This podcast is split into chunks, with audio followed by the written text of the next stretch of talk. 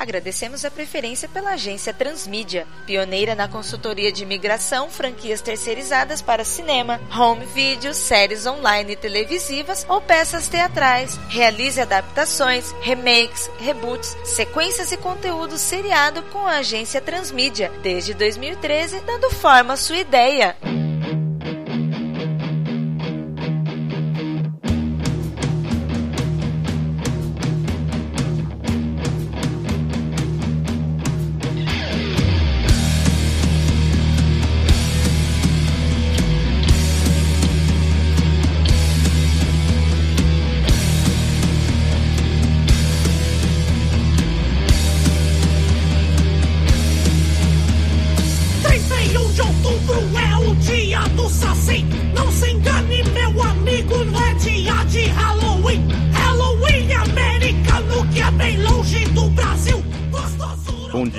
Pessoal da agência Transmídia. Bom dia. Bom dia. Eu sou aqui o Leonardo, presidente da empresa Mitografias. A empresa Mitografias, ela é voltada para essas áreas de mitos, lendas, folclore, mas nós estamos expandindo nossa área de produção para a criação de vídeos, filmes, animações. Nós viemos até vocês para uma proposta de uma produção de um documentário, na verdade um mockumentary. Com isso eu e o Pablo que cuidamos. E nós ficamos sabendo de vocês por uma adaptação. Vocês foram responsáveis da adaptação televisiva do Sandman, que é uma produção já de direitos, né, do uhum. DC, mas é uma temática muito próxima ao que nós também falamos sobre. Então eu vi que vocês podem já ter capacidade de fazer algo interessante para nós. Perfeito. Excelente. A ideia é essa. Pelas criações dos novos projetos e a gente estava pensando em como que a gente consegue começar com uma produção boa de uma forma que realmente cause o impacto que a gente quer. A gente vê que nos Estados Unidos já estão sendo produzidos uma série de documentários, documentários falsos, e a gente estava querendo alguma coisa nesse sentido, trazer alguma coisa mais para nossa realidade, né? Talvez explorar as possibilidades dos nossos mitos e das nossas lendas brasileiras, do nosso folclore, porque daí a gente sente que é uma forma da gente poder também entrar nesse mercado e conseguir a expansão que a gente está querendo nos nossos projetos. E aproveitando, eu queria até ver quem são os responsáveis na equipe. Bom, senhor Pablo, senhor Leonardo, sou Vitor Hugo Mota, faço parte do departamento de criação daqui da agência Transmídia. Eu basicamente não era um grande conhecedor de Saci, então eu procurei pessoas que tivessem esse conhecimento do povo, né, esse folclore, né, e a gente teve justamente a participação da senhora Nilda Alcarinque, que inclusive fez o um intermédio entre vocês e a nossa agência. Tivemos a participação também também do senhor Diogo Lima e tivemos também a grande presença de um consultor especializado em sacis. Por favor. Meu nome é Andrioli, eu sou do Departamento de Fontes e Pesquisa e responsável pela página O Colecionador de Sacis. Tenho feito alguns estudos sobre o saci, especialmente contemporâneos na internet, né, uma coisa mais, mais atual que foge um pouco dos dicionários de folclore tradicionais. Então, beleza, vamos ver o que vocês podem apresentar para nós, vamos ver o que a gente vai achar. Legal. Então, eu vou começar aqui com os dados técnicos de produção que a gente pensou, de acordo com o briefing que vocês encaminharam aqui pra gente. Então, a mídia encomendada, ela era um programa pensado para TV por assinatura, né? A gente pensou também, principalmente Netflix, né? Na Netflix a gente tem acesso a muitos desses mockumentaries, então a gente focou mais por aí. A modalidade selecionada pelo cliente é um média-metragem, mais ou menos uma hora de duração, 50 minutos, aproveitando essa linguagem do documentário, né? E brincando um pouco com a própria ideia do Saci ser um brincalhão. É o público-alvo uma coisa mais leve, né? A partir de 10 anos já é o suficiente. Eu vou passar agora para vocês um dos objetivos da nossa produção para poder justificar algumas coisas que virão adiante. Porque a gente procurou desenvolver uma obra que brincasse com as noções de realidade e fantasia no estilo do mockumentary, né? O documentário falso. Para isso, a gente vai alternar algumas cenas e entrevistas reais com locações inventadas, interpretações de atores, para a gente dar um giro maior na informação que vai ser partilhada com o público. E ao retratar o Saci, a gente escapou da noção de folclore como algo que diz respeito apenas às crianças interioranos ou pessoas de idade. A gente focou também em centros urbanos, em jovens e em adultos instruídos. A linguagem documental, né, que é mais crua, ofereceu pra gente uns recursos bastante suficientes pra gente resolver questões como equipamento, montagem, contratação de profissionais. E é uma coisa que ficou bastante enxuto, bastante viável pra gente. E para conduzir a história de modo mais humano, para atrair tanto pessoas interessadas na figura do Saci quanto as que buscam uma narrativa interessante, a gente propôs que o documentário seria conduzido por um personagem acompanhado pela sua noiva e um amigo cinegrafista, de modo que a gente possa gerar uma empatia no público com os relacionamentos interpessoais do núcleo principal.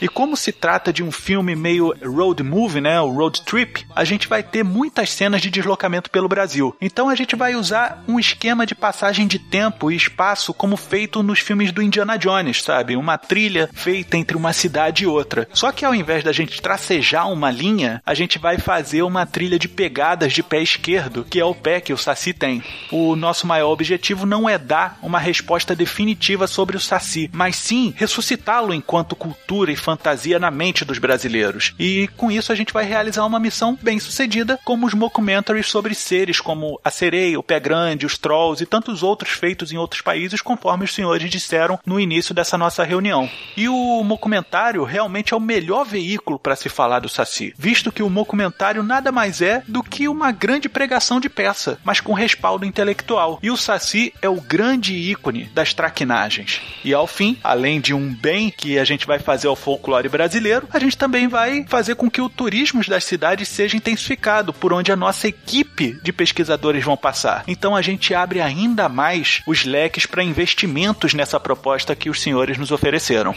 Para chamar atenção para o nosso filme, acho que primeiro a gente pensou em ideias de marketing de produção. Nós vamos apostar na estética do found footage para explorar a presença do Saci em ambientes diferenciados. A gente vai publicar vídeos no YouTube e outras redes sociais que de início não vão ter nenhuma ligação com o filme, apenas para causar buzz. E que depois a gente, com o filme já completo, esses trechos vão estar presentes. E aí quem assistiu isso pela internet vai poder fazer essa ligação. Alguns exemplos. Uma garota anda pelo centro de Curitiba falando no iPhone via Face Call. Um assovio extremamente agudo vindo do nada incomoda bastante. As luzes se apagam e um vulto passa saltando e assoviando pro ela. Fim do vídeo. Cinegrafistas amadores identificam estranhos corpos escuros e vermelhos no epicentro dos furacões que atingem o litoral de Santa Catarina. Algumas pessoas dizem que foi a revolta dos sacis. Fim do vídeo. Câmeras de vigilância de uma academia flagram um vulto afrouxando as anilhas e mexendo nos equipamentos de musculação. Pouco depois, vários incidentes acontecem. Fim do vídeo. Imagens de entrevista do ator Luiz Ricardo, ex-buzo do SBT, no programa do Ratinho, são analisadas em câmera lenta e mostram uma estática que ocorreu ao vivo na filmagem da entrevista. Em seguida, imagens do ator queimando o rosto por uma labareda causada por uma apresentação de pirofagia. Isso é bem sutil.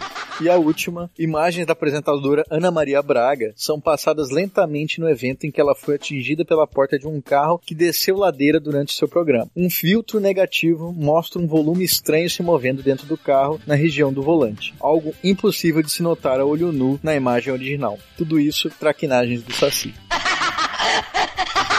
É, eu, eu achei interessante de colocar, essa última parte de hum, reportagem né, que já teve, né? Algo que já apareceu tudo, que dá aquela credibilidade de um documentário, isso eu achei interessante. Eu gostei bastante dessa ideia da trilha. Uhum. A trilha do PS, quer dizer assim. Ficou bem legal para mostrar a ideia de estar em todo o território nacional. Exatamente. Eu achei bem bacana essa proposta das filmagens, o que vocês estão propondo. É um pouco diferente do caminho que eu teria seguido, né? Que eu ia ter tentado encontrar um caminho um pouco mais biológico, tentar encontrar uma referência dos macacos com o saci, Hum. encontrar talvez uma evolução disso. Mas o caminho que vocês estão propondo é bem bacana, principalmente para poder mostrar a presença do saci no nosso cotidiano em coisas que a gente não presta atenção, né? E é Uhum. bem a, a mensagem que a gente quer passar, né? É, esses elementos folclóricos, eles estão presentes, né? Achei bem legal. Só que o Saci ainda tá por aí. Uhum. Gente que não tá percebendo aí. E na verdade precisamos perceber, né? Precisamos ressuscitar. Exato. Uhum.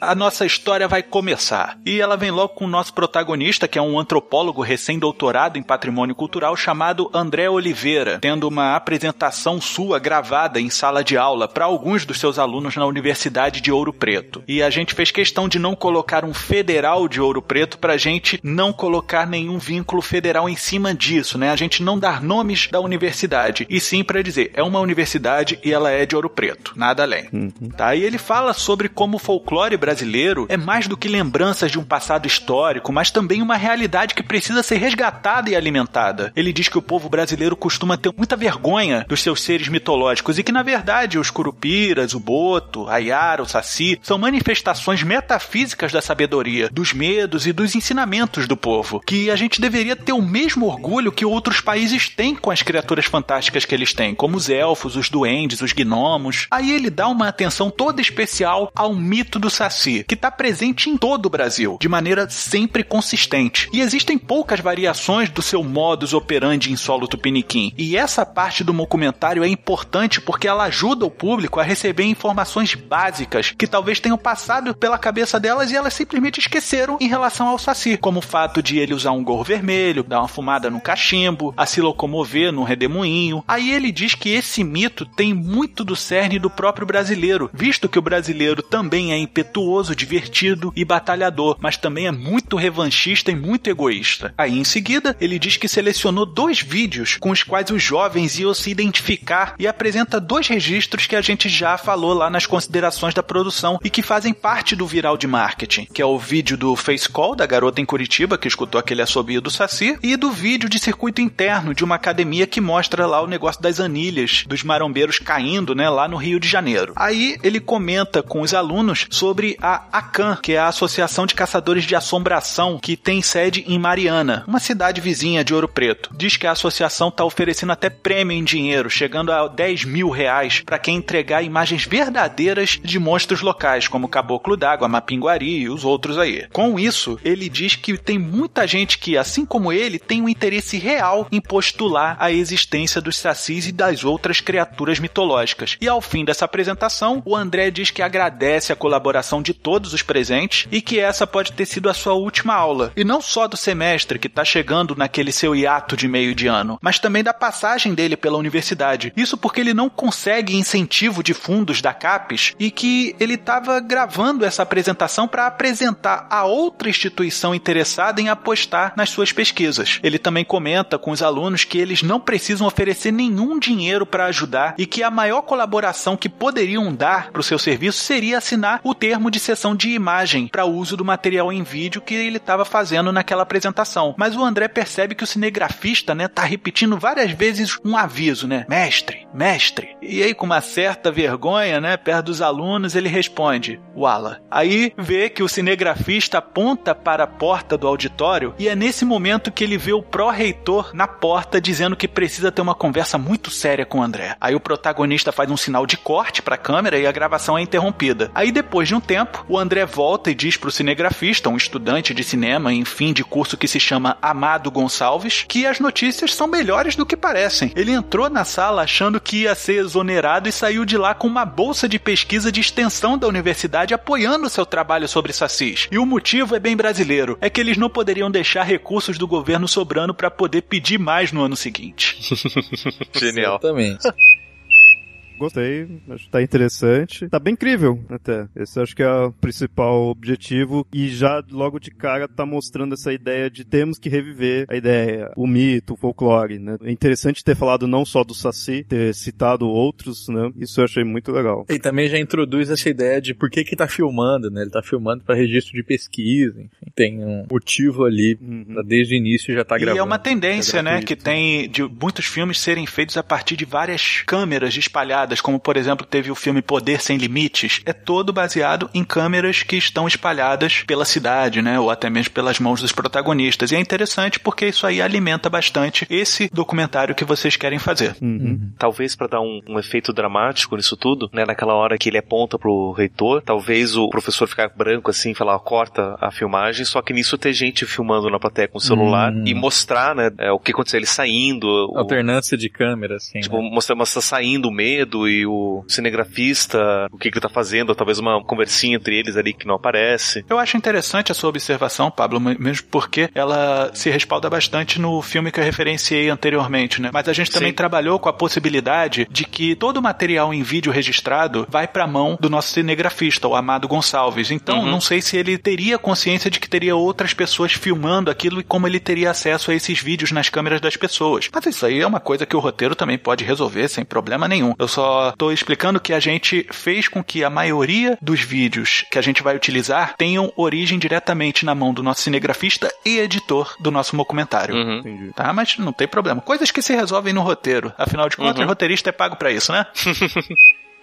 Quando o André chega em casa, ele é recepcionado pela sua noiva, a fotógrafa Mari Monteiro, e fala que vai receber fundos da CAPES para financiar sua pesquisa. Apesar de notar que a noiva não recebe a notícia com muita empolgação, o André pede um favor, que ela arrume para ele um horário para entrevistar o responsável pela CAN Mariana, já que ela é prima do cara. Relutando um pouco, ela telefona para o Milton Brigolini e consegue um espaço na agência do camarada. O André liga para o cinegrafista amado e pergunta se ele gostaria de fazer o registro das entrevistas das pesquisas, em troca de validação de crédito extra para o curso. O Amado responde com outro sonoro mestre e tendo um ala risonho por parte do André, entendendo a citação do cinegrafista. Em seguida, o André fala ao telefone que seria interessante ter a narração do tio do Amado para acompanhar o documentário e se ele conseguiria convencê-lo. Ele finaliza dizendo que os trabalhos começarão muito em breve em Mariana. Em Mariana, Milton Brigolini e o André se encontram depois de muito tempo sem se ver. Eles são amigos de longa data e ele conheceu a Mari através dele, já que ela é uma das fotógrafas mais céticas e de maior confiança da Associação dos Caçadores de Assombração. E se alguém não acredita em assombrações for convencido de que está registrando uma delas, é porque a imagem não foi forjada de maneira nenhuma. Durante a entrevista, o Milton explica que de forma mais aprofundada sobre os intuitos da ACAN, que eles querem provar que os mitos existem, e não o contrário, como muita gente pensa, não é tipo o Padre Quevedo. E a recompensa de 10 mil só vale para provas realmente indubitáveis da existência dos seres. Em seguida, ele mostra algumas fotomontagens feitas em busca dessa recompensa e aponta onde estão os erros, muitos deles muito grosseiros. Também mostra vídeos de deixar uma pulga atrás da orelha, como aquele que falamos lá do ex-bozo queimando o rosto, da Ana Maria Braga sendo atropelada, tudo isso como indícios de atividades traquinas do Saci. O Milton também mostra detalhes que os olhos mais treinados podem apontar. Essa estática lá do filme do ex-bozo, a quantidade de líquido no copo era menor que antes da estática,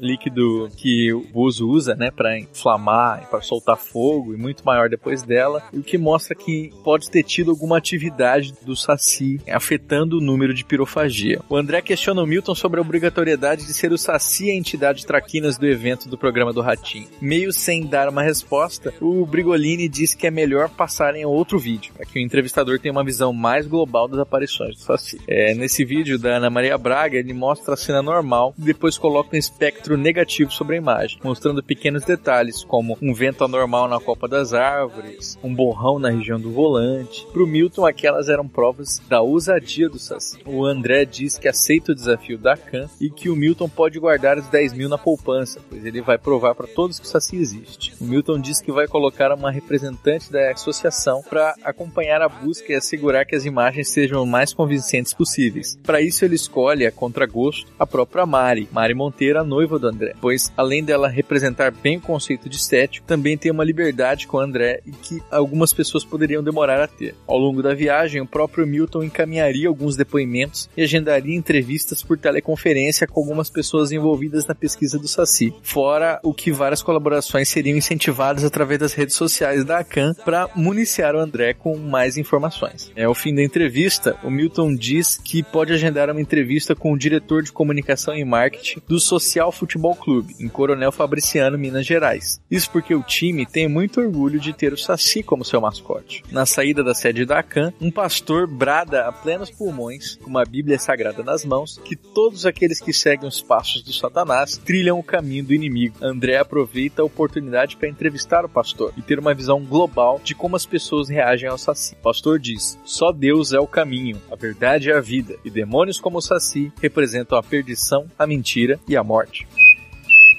Deixa eu só ver se eu entendi bem. Nessa parte que ia mostrar a questão do valor, né? Que ia pagar, tudo também estaria mostrando alguns vídeos que seriam bem claros, assim, de serem fraudes. Sim, a gente vai ter imagens de fotografias e colocar alguns vídeos bem pilantras mesmo, de gente correndo atrás desse dinheiro. Mas também mostrar, como a gente falou lá no marketing viral que a gente vai utilizar, que tem algumas realmente que são para deixar a pulga atrás da orelha. Eu acho legal ter os dois, assim, para mostrar que de fato vai ter gente que vai usar usar isso para tirar proveito, né? Não tem como não ter coisa forjada. Sim, né? com certeza, com certeza. Uhum. Inclusive, essas fotos que são mostradas pelo Brigolini, elas vão ser aproveitadas um pouco mais à frente. Elas são realmente parte fundamental dentro da nossa narrativa. Pode ficar tranquilo em relação a isso. Eu tenho uma questão sobre o roteiro. Vocês tinham comentado que todas as imagens utilizadas nessa filmagem iam cair na mão do cinegrafista. Sim, sim. E o encontro do André com a sua noiva vai ser registrado como? Por ela mesmo, porque ela, sendo fotógrafa da Can, ela tem o material. A gente só não colocou no enredo em si, mas acredita que ela pode ter recebido esse material para já fazer o inventário em cima disso daí. Eu fico imaginando, ele tá chegando na casa, tá falando, olha só, eu recebi a bolsa, vamos fazer tudo isso, eu quero que você fale lá com seu primo. Ela vai estar filmando a chegada Ela pode estar casa. testando o equipamento no momento em que ele chegou. Inclusive, Hum. nos roteiros preliminares já mostrava ela filmando Hum. a chegada do André com uma máquina nova que ela tinha Uhum. recebido. A proposta que eu tinha escrito era mais ou menos Uhum. essa mesmo. Ela tinha acabado de receber uma câmera nova e tava gravando, testando quando a André chega em casa, né? E aí ela tá toda feliz ali com o próprio equipamento, né? E não liga muito pro que eles Exato. vão dizer. Pode ter sido realmente uma falha só nessa parte da explanação, mas ela Uhum. estava se utilizando de equipamento audiovisual no momento que o André chegou em casa e deu a notícia, e inclusive filmando o momento em que ele ligou pro cinegrafista. Uhum, legal. Aí no dia seguinte, os três expedicionários do Saci pegam um ônibus para Coronel Fabriciano. Aí o André assiste com os amigos durante a viagem o vídeo onde um índio guarani diz que o Saci no início era o filho da lua com um índio e que foi se transformando conforme o Brasil era tomado por brancos e negros. Também era atribuída ao Saci a autoria da barriga, né, de algumas índias que iam para as matas e voltavam misteriosamente grávidas. Era chamado de Yaci e Aterê. E esse vídeo rola em paralelo com aquela nossa versão do mapinha do Indiana Jones mostrando o deslocamento entre Mariana e Coronel Fabriciano com o pé esquerdo do Saci fazendo a trilha. Aí quando eles chegam na cidade, eles são recebidos com muito carinho pela diretoria do Social Futebol Clube e vão conversar sobre o mascote do time, o Saci Pererê. O diretor de comunicação de marketing, Márcio de Paula, relata que o Internacional do Rio Grande do Sul tenta esconder o Saci, investindo em mascotes como o macaco escurinho, pois a imagem do Pererê Perneta remetia a uma deficiência crucial para o jogador de futebol deles e que o seu cachimbo lembraria o consumo de drogas, sabe esse marketingzinho venenoso que pode rolar de fundo e tudo mais. Mas ali em Minas não, ali não. Ali o Saci era verdadeiramente amado e por isso não vai demorar para que o social seja a referência nacional em matéria de Saci no futebol. Aí depois da entrevista finalizada, a caminho da rodoviária, o André recebe um e-mail do Milton, conforme ele tinha dito que ia enviar algumas informações. E lá ele disse que recebeu uma informação quente de um biólogo do Belém do Pará sobre o Saci, lá naquela região. Aí o André anuncia para os companheiros que agora eles vão levar a coisa para fora de Minas Gerais, porque eles vão para Belo Horizonte pegar um voo para o Pará e não vão voltar para Ouro Preto naquele momento. Aí a Mari não curte muito a ideia e diz que isso tá indo literalmente, né, longe demais. O André diz que se ela não vai fazer isso por ele, que pelo menos faça pelo chefe, visto que são ordens da ACAN. Aí enquanto esperam o voo, o André faz uma teleconferência pela internet com o grafiteiro Tiago Vaz, o criador do Saci Urbano, que fala que como o Saci tem inspirado a sua arte, depois de um sonho que ele teve com a criatura mitológica. O André se sente então mais confiante do que nunca com a pesquisa dele. E aí a gente tem mais uma sessão aí do mapa do estilo Indiana Jones perneta, né? Aí a gente chega no Pará e antes deles irem ao encontro do biólogo, eles três vão entrevistar o seu Duarte, que é um velho agricultor que conta que durante muito tempo a sua propriedade era frequentada pelos sacis. A esposa dele, a dona Marlene, que era 20 anos mais jovem que ele, muito brincalhona, adorava imitar o assobio do saci e era para assustar os filhos, né, que faziam algumas pirraças, como não fazer a lição, eles não varriam o terreiro ou ficavam brigando toda hora, coisa de criança. E essa imitação acabou atraindo os sacis pro sítio. E lá eles aprontavam todas. Só que um dia a esposa do seu Duarte assoviou, atrás do filho mais velho dela. E ele tava brincando num balanço, num pé de amora. Só que que o menino ficou tão assustado que ele caiu para trás e levantou correndo imediatamente, prendendo o balanço no pescoço e quase morreu sufocado. E desde esse momento a dona Marlene nunca mais assobiou e curiosamente o Saci nunca mais apareceu por aquelas bandas. Aí depois de agradecer o depoimento do seu Duarte, o trio chega no local marcado para entrevista com o biólogo, lá no Jardim Botânico Bosque Rodrigues Alves, cercado por estátuas de criaturas do folclore brasileiro como Curupira e o Mapinguari.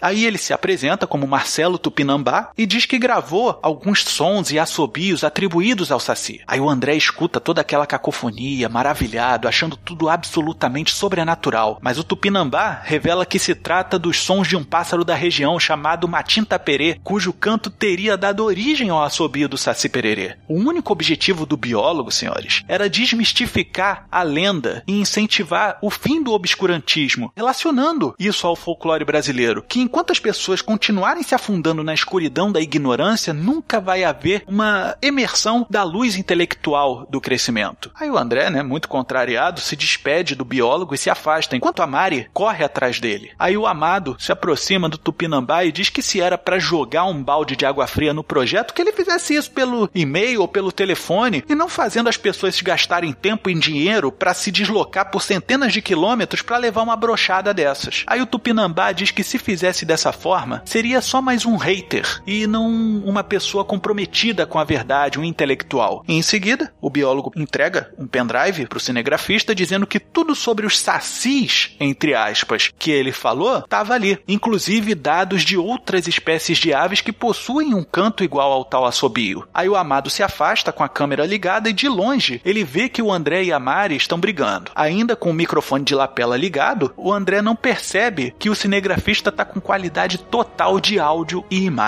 Aí nessa briga o André diz que é muito fácil a Mari falar que tá tudo bem porque não é ela quem tá tendo a sua pesquisa ridicularizada, que não é ela quem tá desembolsando o dinheiro para as viagens e despesas, que ela é outra que nunca acreditou nesse negócio de saci e que só aceitou o emprego na ACAM porque ninguém mais estava contratando diretores de fotografia naquela região de Mariana. Aí claro que a Mari fica magoada com as palavras que o André falou para ela e volta para a pousada batendo pé. Aí o amado vai se aproximando do André e diz que ele ainda tá grampeado, ou seja, com o microfone. Aí o André pergunta se ele ouviu tudo e o amado responde: Sim, ouvi tudo. E você foi bem babaca. A garota saiu daqui virada no saci. Aí no café da manhã, antes de irem embora de Belém, o casal tá com seus celulares na mão e o André deixa filmando enquanto pede desculpas para a noiva. Diz que aquelas foram palavras que não eram dirigidas diretamente para ela, mas para todo mundo que sempre ridicularizou o trabalho dele. Aí ele diz que eles só têm mais uma cidade para ir antes de voltar para casa, mas promete um fim de semana memorável para o casal, na cidade de Bonito, no Mato Grosso do Sul, mas que antes devem passar na fazenda Projeto Portal e conhecer a cidade Zigurates. Ainda bastante furiosa com André, ela diz que aceita, mas que não quer saber de Saci depois de saírem de Zigurates. Aí ele jura que vai se manter na região de Minas Gerais só com o amado, sem ela envolvida, sem problema nenhum para ela esquentar a cabeça. Sendo assim, ela acaba topando. Aí nesse momento o amado aparece e pergunta se o André pegou o microfone de lapela. O André diz que não pegou nada e que foi o Saci que sumiu com o microfone. Aí o amado fica ressabiado, né, e se senta à mesa do café da manhã. Aí ele explica pro cinegrafista que o Saci tá com medo de morrer, caso seja filmado, porque reza a lenda que prender a imagem de uma criatura mitológica em filme é o mesmo que matar a mesma criatura. E como o Saci tá vendo o amado com a câmera como se fosse uma grande bazuca, né? Ele é quem mais pode ser uma ameaça para sua existência. Escutando tudo aquilo, né, com os olhões arregalados, o amado dá uma golada na xícara de leite e cospe tudo, dizendo que o leite está totalmente talhado. Aí o André mais uma vez diz que isso aí é típico do Saci fazendo suas traquinagens, pois ele é conhecido por esconder o dedal da costureira, talhar o leite da fazenda e tantas outras coisas que a gente chama hoje em dia de trollagem. Aí a Mari fecha a cara e diz que isso não é hora de brincar e pede pro amado não se apavorar. Mas o André diz que é possível fazer as pazes com o Saci e fazê-lo devolver o que ele fez sumir, deixando um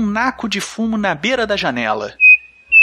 Eu gostei de mostrar essas coisas típicas do mito, né? E eles vivenciando. E o que eu mais gostei foi no início desse bloco que mostrou aí dele falando com um nativo lá, que aí falou mais da lenda, né? Que foi modificando com o tempo. Eu acho até que de repente, se tiver mais, pode até ficar mais legal também. Ter outras pessoas também falando demais sobre a, a lenda, né? Concordo com você, Leonardo, só que eu, eu fiquei pensando mais no papel do biólogo, que além dele mostrar os pássaros com os assovios, ele pode mostrar uhum. imagens de outros animais nativos, comuns, que podem indicar essa questão, né? Por exemplo, algum macaco com o rabo um pouco mais comprido, que fica saltitando pelas árvores e as pessoas acham que é uma criatura de um pé sofo que fica pulando, sei lá, um, um macaco com a cabeça avermelhada e corpo preto, né? Que deve ter alguma coisa por aí. E mostrar outras referências assim, até para dar mais base de crítica pro biólogo, para não ser, olha só, assovios são passarinhos. Uhum. Mas todo o resto também, né? Entendi, entendi. O interessante também é que esse enredo, na verdade, ele se propõe a fazer uma aprofundada em cima das possibilidades, mas também ele é uma boa linha guia para os seus roteiristas poderem complementar alguns eventos que estão ocorrendo durante a narrativa, inclusive colocando mais falas para o índio Guarani, podendo colocar outros estudos em cima do que o biólogo apresenta. Não faltam possibilidades, inclusive ainda de outras coisas que a gente vai falar mais à frente. Acredito que o Saci ele foi amplamente explorado dentro desse documentário que a gente está apresentando para vocês, como também ele pode ser bastante expandido com outras pesquisas dos seus roteiristas. Eu acredito que dá para fazer um material de nível cultural muito bom. Uhum. No aeroporto, o André faz uma teleconferência com a meteorologista Maria Luísa Martim. O assunto é justamente aquele vídeo que falamos antes dos furacões na região de Santa Catarina que apresentavam corpos vermelhos e negros no epicentro. As desculpas dadas envolvem áreas de convergência, insurgência e outros nomes técnicos usados de forma a tentar ludibriar o André, mas que na verdade nem ela mesma sabe do que se tratam aquelas irregularidades. O André brinca dizendo que o Saci tirou carteira para furacão. A meteorologista não entra na vibe e diz que a as vítimas do furacão Catarina não veem a mesma graça que ele. André se cala, agradece e encerra a entrevista. Mais uma sessão do mapinha do Indiana Jones se segue durante essa entrevista. Chegando em Campo Grande, no Mato Grosso do Sul, os três são recepcionados por um motorista que está ali para levá-los para o Projeto Portal. Ele diz que é da cidade de Rochedo e que a cidade de Zigurates todas as iniciativas do projeto Portal têm incentivado muito o turismo na região e gerado vários empregos. O motorista pergunta se eles estão indo lá em busca de disco voadores. O projeto Portal é aquele projeto de Tebilu, né? Vocês devem conhecer. É famoso por essa relação com os extraterrestres mas o André diz que o assunto não é extraterrestre, é folclore brasileiro. Sem dar qualquer pista sobre qual mito ele está de fato estudando, o André testemunha o motorista dizendo que ele acha o Saci o mais singular de todos os seres do folclore brasileiro, que não tem nada igual em nenhuma outra cultura, mas que na concepção dele, a crença do Saci sempre foi forte, porque o brasileiro é sacaneado dia após dia pelos políticos e pelo governo. E o Saci é a manifestação coletiva dessa insatisfação, mas ele é um, na verdade, bode expiatório sobrenatural para que nós podemos nos sentir sentir melhor conosco mesmos. E na verdade todos somos os próprios sacis. A Mari diz na hora que aí é uma boa hashtag pra gente seguir no filme. Hashtag somos todos sacis. Depois de uma viagem relativamente longa, eles chegam à cidade de Zigurates e são recepcionados por Rodolfo Naves, um ufólogo e discípulo do conhecido Paulo de Carvalho Neto. Ele os conduz por uma excursão pela cidade arrojada, enquanto explica que Zigurates é o maior ponto místico da Terra desde Machu Picchu. Mostra que a arquitetura única do local atende minuciosamente a simetria da matemática universal que proporciona resultados exatos e precisos através da natureza e do corpo humano. As vantagens podem ser percebidas em benefícios como a produção de frequências altamente positivas, estabilização do campo biomagnético e potencialização das capacidades biopsicoenergéticas de cada um. Depois de um monte de informação, inclusive sobre o terreno que as caças foram produzidas e tudo mais, eles chegam à sala de palestras. O Amado coloca o microfone de apela no ufólogo e o André pergunta onde ele tinha encontrado o tal do microfone. Tinha perdido lá no Pará. O Amado disse que apareceu dentro da bolsa dele depois de fazer uma troca por naquinho de fumo especial para o Saci. O André dá uma risada, dizendo que agora a cabeça do Saci deve estar girando mais que tornada. O Rodolfo coloca vários livros de autoria de seu mestre sobre a mesa e relata que o Paulo de Carvalho Neto foi um renomado pesquisador de folclore nos países da fronteira da América Latina e que no fim da vida deu uma guinada na sua pesquisa. De acordo com ele, todos os mitos brasileiros seriam na verdade interpretações feitas pelo pelo cérebro humano quando se deparam com uma forma de vida extraterrestre. O Rodolfo dá uma olhada nas fotos fornecidas pela ACAN para fazer sua própria avaliação. O André desdenha, falando que aquelas eram montagens grosseiras, mas o Rodolfo adesta piamente a veracidade de todas aquelas imagens. Neste momento, dá até para escutar Amado e a Mari dando uma segurada no riso essa ideia de juntar com o projeto Portal me espantou assim, não esperava, mas eu, se for ver, é interessante, porque ele, para quem estiver vendo, vai passar tanta ideia da crença quanto da descrença, como é bem do projeto Portal. Quem uhum. já é descrente já, opa, não dá, e quem já é crente já vai aceitar. Então ele é algo forte a ser usado para ambos os lados. Então achei que ficou interessante. A gente está tentando passar por todas as versões de Saci possíveis, né? Uhum. Da biológica, extraterrestre, metafísica e tudo mais, para aproveitar todas essas versões e contemplar. E acima filme. de tudo, a gente quer fortalecer o Saci. Então, quanto mais badges a gente der pro uhum. Saci, mais forte ele fica. E até uma atualizada. Né? Eu achei interessante até porque colocando a questão dos alienígenas, talvez fica mais fácil de vender pro Research Channel depois. Sim. Mas dá uma boa.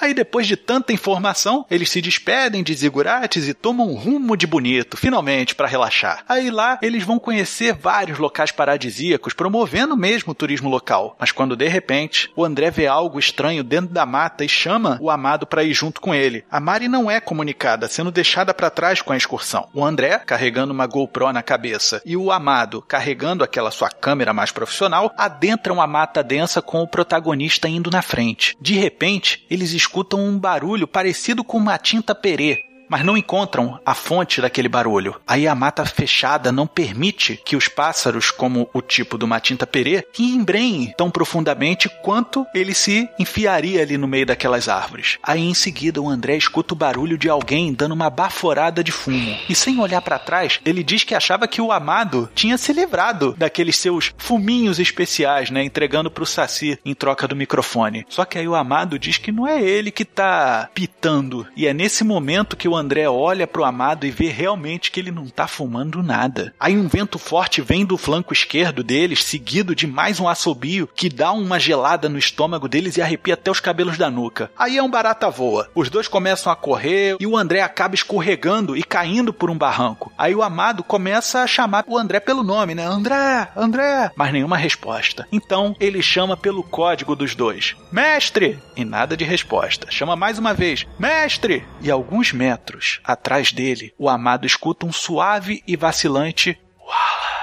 Aí o amado se vira bruscamente, mas não capta nada. Em seguida, sente o seu calcanhar sendo agarrado e se assusta. Mas é o André subindo pelo barranco, sem fôlego. O amado o ajuda a se levantar e percebe que o André machucou bem feio o dedo dele. Aí quando o amado vira a câmera pra trilha, que leva de volta pro grupo, ele filma um pássaro que ele reconhece como peixe frito, que é uma das aves relacionadas naquele pendrive dado pelo biólogo tupinambá. Aí ele solta um pio realmente bem parecido com o do Matinta Perê e voa. Aí o André André olha para a câmera e diz: Para todos os efeitos, durante a fuga, era o Saci, ok? Aí em seguida eles voltam para junto do grupo. E lá eles encontram a Mari, de braços cruzados, batendo o pé no chão. Ela pergunta onde é que eles estavam e o André diz que se machucou num barranco e que o amado foi ajudar. Só que aí o amado acaba dando com a língua nos dentes quando diz que isso aconteceu enquanto estavam fugindo do Saci. Aí o André arregala os olhos e diz: Ô oh, amado, a Mari fica possessa e diz que era para ser um fim de semana sem saci e que se sempre vai ter esse diabrete no meio do relacionamento dos dois, talvez seja a hora realmente deles pararem para pensar suas prioridades. Ele até tenta chamar a atenção da Mari, dizendo que tinha se machucado, mostra o dedo, né, que ela não ligava pro fato dele estar tá ferido, mas percebe que o seu dedo cortado era o anelar onde estava a aliança de noivado. Na verdade, onde estava, né, pois por algum motivo o anel não estava mais lá. Aí deve ter se perdido lá no meio da lama e no mato lá daquele barranco enquanto ele tentava subir. Aí, confuso, ele vê o Amado e a Mari indo embora numa van da própria excursão que levou eles. Aí ele vai, fica meio amuado, né? E uma das guias da excursão de outro grupo se aproxima do André e vê o dedo dele machucado, dizendo que ele tinha que cuidar daquilo antes que infeccionasse. Ela se oferece para dar uma olhada e cuidar da ferida e pergunta como aquilo ali aconteceu. Aí ele explica, né, o que que rolou enquanto ele estava no encalço do Saci e que esse Saci fez com que ele entrasse numa grande crise com a noiva dele. E E vai ficar ainda pior depois que ela souber que o Saci sumiu com a aliança dele. Enquanto ela ouve a história, que é toda gravada pela GoPro na cabeça do André, a guia conta que os sacis, lobisomens e todas as criaturas místicas são espíritos que não conseguiram desencarnar e assumem essas formas para assolar os vivos. Ela diz ser uma médium e que tá sentindo uma carga muito negativa no André e pergunta se ele se importa dela dar um passe nele. Aí nessa altura do campeonato ele aceita, dizendo que tem notado que sua vida se tornou uma constante sequência de eventos iniciados com o mesmo pé esquerdo do Saci desde que ele começou a sua pesquisa, que o azar tá perseguindo ele o tempo todo. Aí a médium diz que esse azar, entre aspas, que o André diz ter, na verdade é uma energia dele próprio e não do Saci. Aí depois desse passe, né, o André passa a se sentir muito melhor e ele mete a mão no bolso para pegar um cartão de visitas e entregar para ela. E aí ele descobre, junto de um pouco de lama e folhas secas, a aliança perdida. Ele não se lembra de ter colocado a aliança ali. Pode ser que tenha caído ali dentro por sorte durante a queda, mas ele também trabalha com a hipótese do Saci ter devolvido o objeto, né? Aí quando ele volta para a pousada, o André encontra o amado ajustando alguns comandos da câmera e ele pergunta por que o deixou sozinho lá na excursão e o amado responde que preferiu ir junto com a Mari para evitar que ela fizesse alguma besteira. Aí o André pergunta onde é que ela tá e o amado diz que ela foi para o aeroporto pegar o primeiro avião de volta para Belo Horizonte. Aí o André diz que se o amado tava ali para evitar uma besteira, falhou feio, porque acabou deixando ela ir embora. Aí o amado diz que a obsessão do André tá afastando todo mundo dele e que no fim ele não vai ter noiva, não vai ter amigo e não vai ter nem saci. Aí ele engole o orgulho dele e diz que talvez ele tenha ido longe demais nessa convicção e que era a hora deles voltarem para casa e continuar as pesquisas de maneira mais modesta. Os dois arrumam as malas e partem de volta para Minas Gerais. Esse daí é o bloco que vocês vão falar da visão mais espiritualista do Saci, né? Ou seja, tudo que está acontecendo, na verdade, são manifestações energéticas. Isso. Existem exatamente. várias possibilidades e a gente, como eu disse, está dando vários badges pro Saci, né? A gente está fortalecendo o mito em várias formas de crença e até mesmo da não crença. É, eu achei legal isso daí de ter mostrado já o que já passou pelo mito mesmo, né? Coisa mais folclórica. Foi até porque é mais de OVNI e aí passa essa parte mais de médium. Tá interessante, por várias perspectivas narrativas. Talvez seja até interessante nessa hora a médium comentar, né, que outras criaturas fantásticas também podem ser relacionadas a, a esses fenômenos. Daí citar alguma coisa do boitatá, mula sem cabeça, né, o próprio boto e alguma coisa assim até para sustentar um pouco mais essa visão, né, para ficar essa dúvida no ar. Sempre haverão elementos para os seus roteiristas trabalharem em cima e vocês têm a base suficiente para municiá-los uhum. disso. Vocês conhecem bastante do assunto, a gente é só o início da água no seu copo. Todas essas informações, assim, elas têm fundamentação. O Paulo de Carvalho Neto, com aquela visão do extraterrestre e folclore, o livro Povo no Espaço, eu tenho ele aqui em casa, né? Então ele realmente ouve essa guinada, ouve essa perspectiva. Da mesma forma, essa ideia do Saci, de outros mitos como manifestações de espíritos, isso também há registro, né? Eu já vi gente do espiritismo mesmo defendendo isso. Então pode parecer meio esquisito, mas são versões coletadas, mesmo que a gente teve essa preocupação de trazer para o filme. Não faltarão representações em várias castas em relação ao Saci. É interessante temos um salto de tempo e mostramos o Amado fazendo preparativos para uma gravação quando recebe um telefonema. É o André dizendo que quer retomar a busca pelo Saci no último local fora de Minas Gerais. Eles vão para Botucatu, em São Paulo. Quando o Amado pergunta sobre a Mari, o André responde que a fotógrafa não está mais no projeto. Em seguida, diz que passa na casa do Amado de noite para seguirem de carro até a cidade. Conforme combinado, o André busca o Amado em casa e saem de noite rumo a Botucatu. O dedo anelar direito do André ainda está enfaixado fechado. E ele diz que o corte foi profundo. Amado até desconfia que não tem nem mais aliança embaixo daquelas ataduras, mas ele não fala nada. No caminho para Botucatu, o André explica. Botucatu é conhecido como a capital do Saci no Brasil e que depois de algumas pesquisas acredita que lá ele tem a maior chance de encontrar Saci, pois onde o mito é celebrado, mais presente ele se torna. O Amado diz que enquanto ele estiver cercado de pessoas, ele filma até no fim do mundo, mas que ele não se enfia no mato nem por um decreto. Chegando em Botucatu, eles veem que toda a temática da cidade é baseada no Saci. Status, artesanato, fantasia de Saci para todo lado. Mas por mais que ele buscasse informações das entrevistas mais variadas que fazia, nenhuma pessoa diz de fato que viu algum Saci naquela região. É então que ele percebe, em Botucatu Saci é um produto. A lenda foi transformada em uma ferramenta capitalista, não tem nada de cultura popular ali realmente. Quando ele começa a ser ríspido com as pessoas por conta da sua frustração, o André é abordado por funcionários da Secretaria de Turismo da cidade que convidam a se retirar do município. Eles metem a mão na câmera e dizem que eles estão comprometendo o maior gerador de renda da região. Que se a imagem do Saci for prejudicada, muitas pessoas vão perder seu emprego e seu sustento.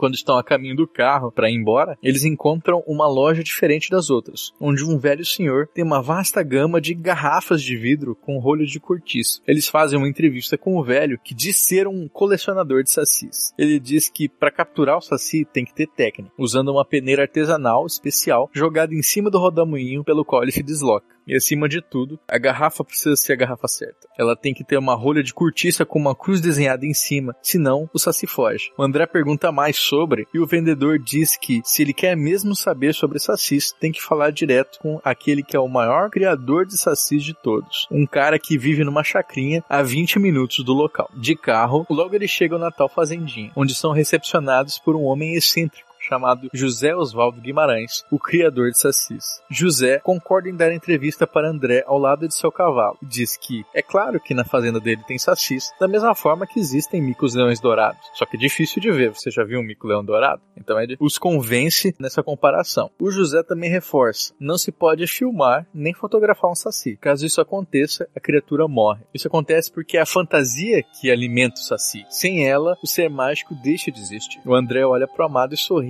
lembrando a conversa que eles tiveram lá atrás no Pará. O José pergunta se o André tem certeza, então, que quer ver um saci. Se quer ir em frente com aquele plano, pois ele mesmo tem uns 15 sacis vivendo lá na fazenda. A decisão fica nas mãos do nosso protagonista. Depois de muito pensar junto com o amado, ele aceita. Então José diz que eles devem esperar o crepúsculo, porque é no lusco-fusco que é o melhor horário para se surpreender o saci com a perneira artesanal de captura. O amado diz que mantém sua palavra de não ir para o mato atrás do saci, nunca mais. E diz que o André André tem que se virar com a GoPro, porque a câmera do Amado, que ele nem terminou de pagar, não foi feita para rolar em barranco atrás de fada perneta. André diz: Ô Amado. Meu Amado responde: Já tô de saco cheio nesse negócio de ô Amado, porque com um tom desses parece que ele tá chamando ô seu idiota. Desdenhando com a mão, André diz que vai sozinho e que vai fazer a melhor imagem possível do Saci. Amado percebe que o cavalo do José Osvaldo, que estava com a crina totalmente alisada durante a entrevista, agora tá com os pelos todos trançados, dando um zoom na imagem. É o que o Saci é conhecido por dar nó na crina de cavalo, então aquilo era mais um indício. André e José seguem para o meio da mata onde fica a fazenda, no horário marcado. E eles caminham por uma clareira onde o fazendeiro diz que os sacis são fáceis de serem encontrados. Eles carregam lamparinas, pois lanternas elétricas logo chamariam a atenção dos sacis. Eles armam o acampamento ali porque a noite pode ser longa e os sacis são imprevisíveis. O André está esgotado e quando está quase pegando no sono, José Oswaldo cutuca, dizendo que os sacis estão chegando. Em seguida entrega entrega a perneira artesanal para André para que ele faça as honrarias de capturar o seu primeiro saci. Para que este momento seja registrado, André passa a GoPro pro fazendeiro registrar. Ainda que tudo esteja muito escuro e as luzes da lamparina não ajudem, a gente consegue ver o André avançando e em seguida dizendo: É isso, é lindo,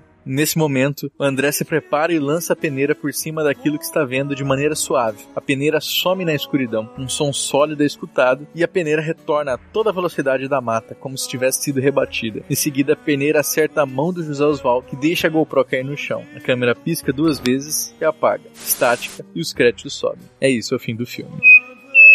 Eu gostei de ter posto a, a ideia da criação de Saci, acho que isso daí é imprescindível ter. E é legal de ter deixado pro final pra virar o ápice. E acima de tudo, uma coisa que a gente conversou bastante, que o fim do filme, na verdade, mostra que o mockumentary, sendo uma grande brincadeira, ele se torna uma grande traquinagem do Saci. Em nenhum momento você vê o Saci de fato, porque na verdade ele te pregou uma peça. Você tá o tempo inteiro esperando para ver uhum. o Saci, e aí quando você vai ver ele, você é capaz capturado, né? A, a peneira cai, não no Saci, mas ela cai em você. Então, eu gostei do final de ser o ápice da criação, que eu acho que é o que chama mais atenção, né? Eu gostei de ter toda essa viagem e aí finalizar com esse ápice da fazenda de Saci e continuou mostrando os mitos bem típicos, né? Da crina do cavalo, tudo é legal de só mostrar, né, ali da crina, então Fiquei pensando aqui, né, que esse final da forma isso. como ele foi feito, ou seja, a gente não conseguiu uhum. pegar o Saci. Eu fico pensando numa coisa, né? A gente gosta muito de Doctor Who e o Doctor Who tem algumas criaturas que se comportam mas e utilizar alguma coisa assim, por exemplo, mostrando se vai aparecer, ou seja, e de repente sai na edição do documentário. Easter eggs. Uhum. legal, legal. Sim, o, inclusive esse documentário, além de informativo, porque a gente está falando de cultura e folclore em geral, ele também é divertido, né? Várias pessoas revêem os filmes pela diversão que ele proporciona. Eu acredito que além da pessoa assistir para aprender mais sobre o folclore brasileiro, também pensar, pô, vamos ver, vamos ver o que, que eu consigo encontrar hoje aqui. Vamos ver onde é que o Saci estava, tipo onde está o Wally.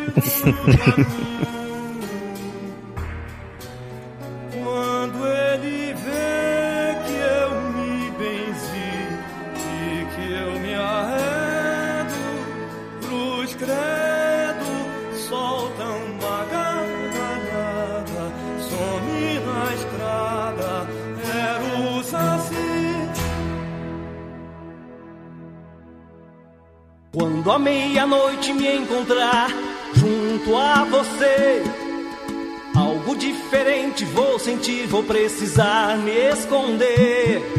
Na sombra da lua cheia, esse medo de ser um vampiro, um lobisomem, um saci pererê. Um vampiro, um lobisomem, Bom, vocês então mostraram o enredo, né? Pode estar sendo produzido. Vamos ver a parte técnica agora, de quem vai estar participando, né? Vamos primeiro ver o casting aqui. Pro protagonista, o André Oliveira, o que, que vocês imaginam? A gente pensou que o fundamental é que ele não podia ser um rosto conhecido. Uhum. Só que se isso acontecesse, de cara, o público não ia comprar a ideia de um documentário. Eles iam saber que era uma ficção. Então tinha que ser alguém talentoso, mas desconhecido. Então nós corremos atrás especialmente de teatro e curta-metragem, né? Uhum. André Oliveira, nós sugerimos que seja o Val Salles. Tem 30 anos de idade, ele tem no seu currículo muito mais teatro do que qualquer outra coisa, né? No teatro ele fez O Pai de Gilberto, O Banho, Melhor e Mais Cedo, Pular da Janela e o curta Geladeira. Ele tem essa cara de professor universitário que eu acho que a gente pode aproveitar muito bem. Uhum. Uhum. Você sabe de onde o André é? Ele é de Curitiba, inclusive ele ganhou o troféu Gralha Azul de 2012 como ator revelação na época. Talvez um detalhezinho besta, né? Mas vocês jogaram ele em Minas, né? Em Ouro Preto. Uhum. Eu não sei, porque eu fico pensando, né? Eu sou de Curitiba. Uhum. Se me jogasse em Ouro Preto, não sei se fosse uma coisa, uma oportunidade muito legal pro meu trabalho, né? A questão de sotaque, de cara, não sei. Mas assim, o, o trabalho do ator em cima do laboratório de sotaques e tudo mais, tem muitos atores que têm o sotaque branco, né? Aquele sotaque que não você identifica diretamente. Por exemplo, Wagner Moura, dificilmente as pessoas associam ele a um baiano. Acho que mais do que isso, viu? Tem, tem a própria questão dele ser um jovem doutor, né? Que nós que estamos na academia, concurso que nós passamos, a gente vai, né? Então, é. independente de raízes assim, a gente sim, acaba sim. migrando. Tem isso também. É, só fico pensando para jogar na história dele, não sei. Uhum. Incluir um pouco disso, até para dar essa veracidade que a gente quer dar mais, né? Incluir um pouco da história do ator no roteiro do personagem. Sim, o background dele, né? Uhum. Uhum. Eu aprovei, eu aprovei. Principalmente pela imagem aqui, pela cara dele, eu acho que passa bem a ideia. Bom, a companheira dele, a Mário Monteiro, imagino teria que ser alguém que case bem com a idade, né? Que aí vai ter que ter uma boa química, né? E aí vocês pensam quem? A gente tem a opção da Tuane Vieira, ela tem 32 anos, ela é paulista, de Suzano, fez bastante teatro, ela fez Toda Nudez Será Castigada, fez Liberdade, Liberdade e também fez O Beijo no Asfalto. Ela também trabalha muito com direção, então ela sabe trabalhar com a diversidade de atores, inclusive dentro da interpretação de si mesma, né? E atualmente ela tem uma graduação em psicologia na Universidade de Mogi das Cruzes, o que faz com que ela consiga fazer uma variação de sua interpretação conforme a Mari for enfrentando aquelas situações adversas referentes ao Saci. Ou seja, é uma atriz que tem um conhecimento psicológico na composição do seu trabalho. Ela tem um semblante de mulher normal. E questão de aparência de idade, vocês acham que ela casa bem com o André? Eu acredito que sim, principalmente porque ela também tem um olhar de mãe, sabe? E o André, como ele tem um quê de ser meio dedicado demais a essa, entre aspas, fantasia do Saci, ela tem um quê de querer cuidar dele também, mas também mostrar que ele não tá tão certo desse jeito. Ela tem que ter um quê de mãe. E ela consegue ter essa apresentação. É. A gente tinha conversado, né, Vitor, que ela acha interessante esse lado lúdico do André, só que quando é preciso, ela cobra dele também que ela assume um papel de adulto, né? Que deixa um pouco essa ludicidade de lado. Então ela, ela precisa ter essa alternância. Exatamente. Uhum. Por mim, ela tá aprovado. O importante, eu acho que ter essa química. Né? Bom, pra fechar o trio, quem vocês pensam para ser o Amado Gonçalves? Amado, inclusive um trocadilho que a gente tinha pensado em fazer sempre que a Mari se referisse a ele como cinegrafista amado. Um trocadilho com cinegrafista amador que ele fica muito puto. Para esse personagem, de início a gente tinha pensado em trazer alguém que tivesse interpretado o Saci no sítio, né? Por exemplo, o Isaac da Hora. Só que ele já tá uma cara muito batida na TV. Todo mundo vive fazendo matéria com ele, falando assim: ah, o, o ex-Saci Pererê, o eterno no Saci Pererê, não sei o quê. Não dava, né, pra ser tão desconhecido como a gente precisava. Então a gente trouxe o Vinícius Romão, ele tem 27 anos, ele fez a novela Lado a Lado e o filme Me and You, que também não teve repercussão nenhuma. Então é perfeito um cara desse pro nosso papel. Sim, é, é acho que é importante ter essa ideia de estar tá meio desconhecido, né? Por isso que no geral, né, ainda voltando um pouco dos outros, eu gostei dessa ideia do teatro, que se garante a ideia da atuação dele, mas garante também um certo desconhecimento. Né? E acredite, senhor Leonardo, que o fato dele ter poucos trabalhos ajuda bastante o fato dele ser o cinegrafista, né? Uhum. Uhum. Tá aprovado. Bom, esses três então são meio que os principais. Agora o Milton Brigolini já está relacionado a Khan. Quem que vocês pensam? Pro Milton Brigolini a gente pensou num camarada que tenha uma voz impactante, mas que tenha uma carreira de ator pouco conhecida do público geral. E para ele ter uma voz convincente como ele tem que ter junto à associação que ele conduz, a opção é Marco Antônio Costa, de 51 anos. Ele participou fazendo vozes no TV Colosso, fisicamente em Aquarela do Brasil e numa produção feita aqui pela agência Transmídia, que foi uma minissérie sobre a vida do Ayrton Senna, onde ele interpretou Galvão Bueno. E você conhece Marco Antônio Costa como sendo a voz oficial de George Clooney, Brad Pitt e tantos outros atores como Johnny Depp. Hum, certo. E uma outra coisa muito importante em relação ao Marco Antônio Costa, ele realmente parece com o senhor Milton Brigolini, que existe de fato. O Milton Brigolini, ele é o presidente da CAN de verdade. Da CAN. Exatamente. Então, Exato. se a gente fosse pegar algumas imagens de fato do Milton em ação, não ia ficar muito distoante. De forma alguma. Ele oh, convence isso é perfeitamente. Legal. Isso é muito bom. É, eu tô vendo aqui as imagens, mas é, isso é muito bom. Eu achei que ficou excelente. Bom, em contraparte a gente tem o biólogo que bateu de frente com o André, com o Marcelo Tupinambá. Quem que vocês pensam para ele? Assim como a gente não tem uma imagem conhecida pro Milton Brigolini aparecendo como ator, mas temos uma voz convincente, aqui a gente veio de um rosto que não está tão em destaque na mídia geral, né? Mas em streaming ele está bastante presente, que é o Otávio Ugá, de 31 anos. Ele é um ator das esquetes do canal Parafernália, mas ele varia bastante e ele tem uma cara muito comum, então as pessoas podem, eu já vi esse cara em algum lugar. Não, as pessoas se parecem bastante. Ele também participou no Netflix, inclusive que pode ser um dos seus veículos no seriado A Toca. No teatro ele fez A Um Palmo da Pólvora e aqui na Transmídia a gente produziu para ele o papel do que seria o Emanuel, o próprio Jesus Cristo em 33, a minissérie musical. Então ele tem uma variação muito boa de interpretação e ele convenceria bastante como um biólogo de Belém do Pará. Inclusive tem sotaque, tá, Pablo? Que, o que ajuda a convencer, isso é bom. isso é bom, isso é bom. Muito bom. Tá aprovado.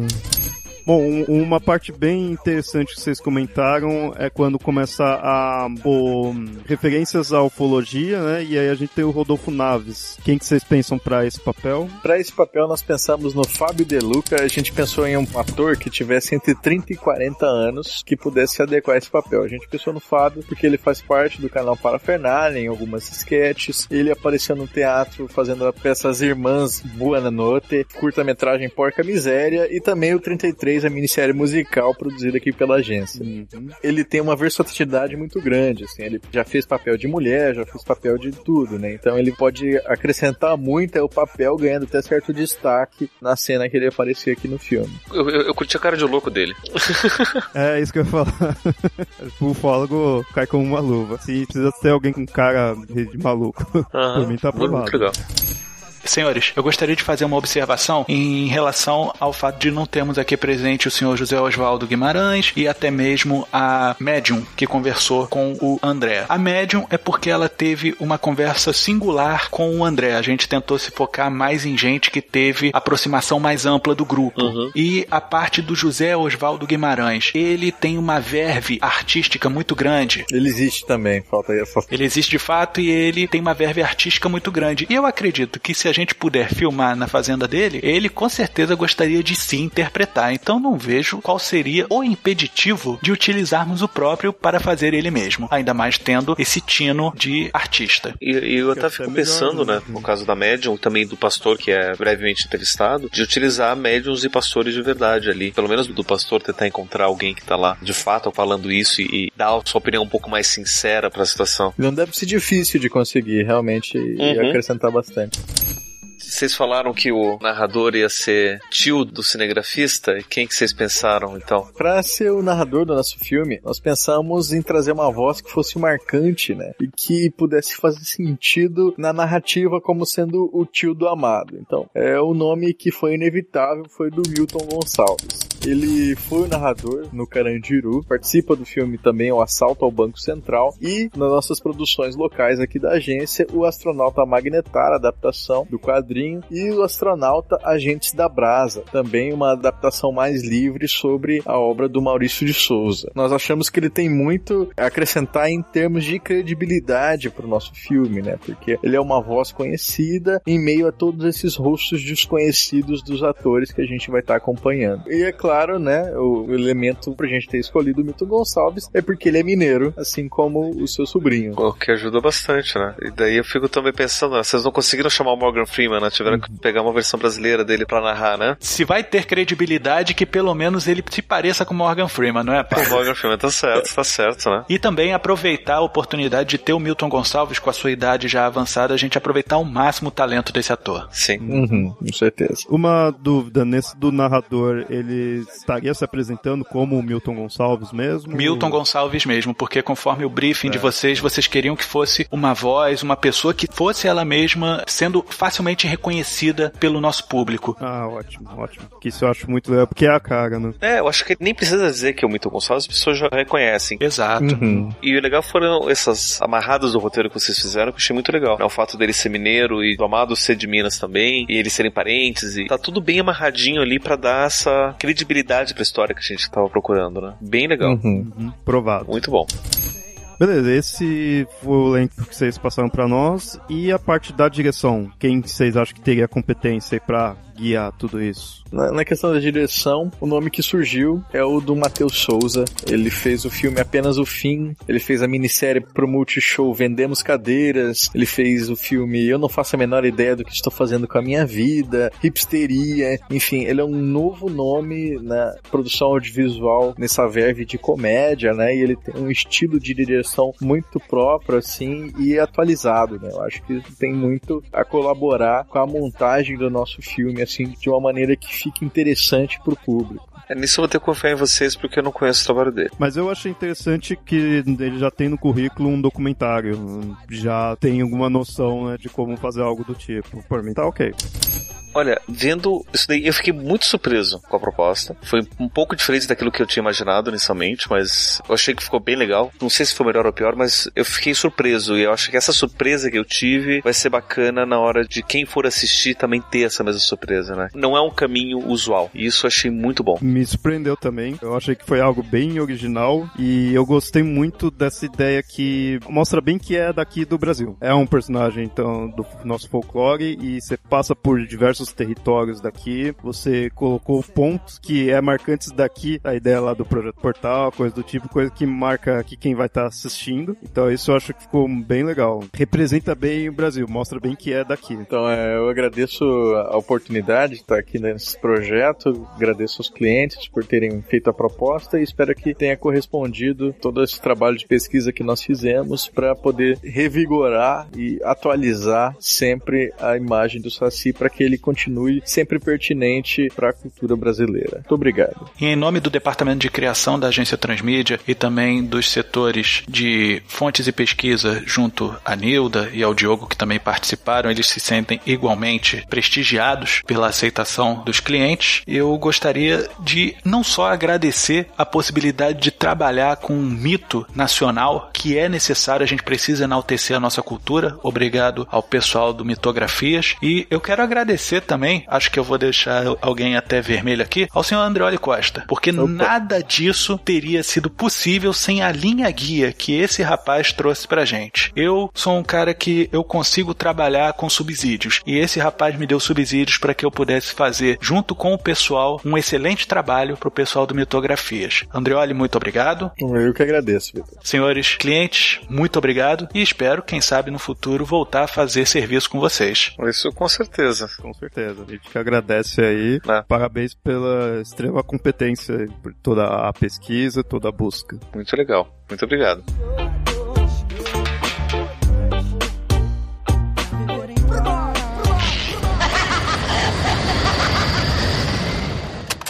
Também da forma sua ideia. Seja um cliente da agência Transmídia. Basta enviar sua sugestão para orçamento no e-mail contato e em breve retornaremos. A agência Transmídia agradece a sua atenção e tenha uma boa semana.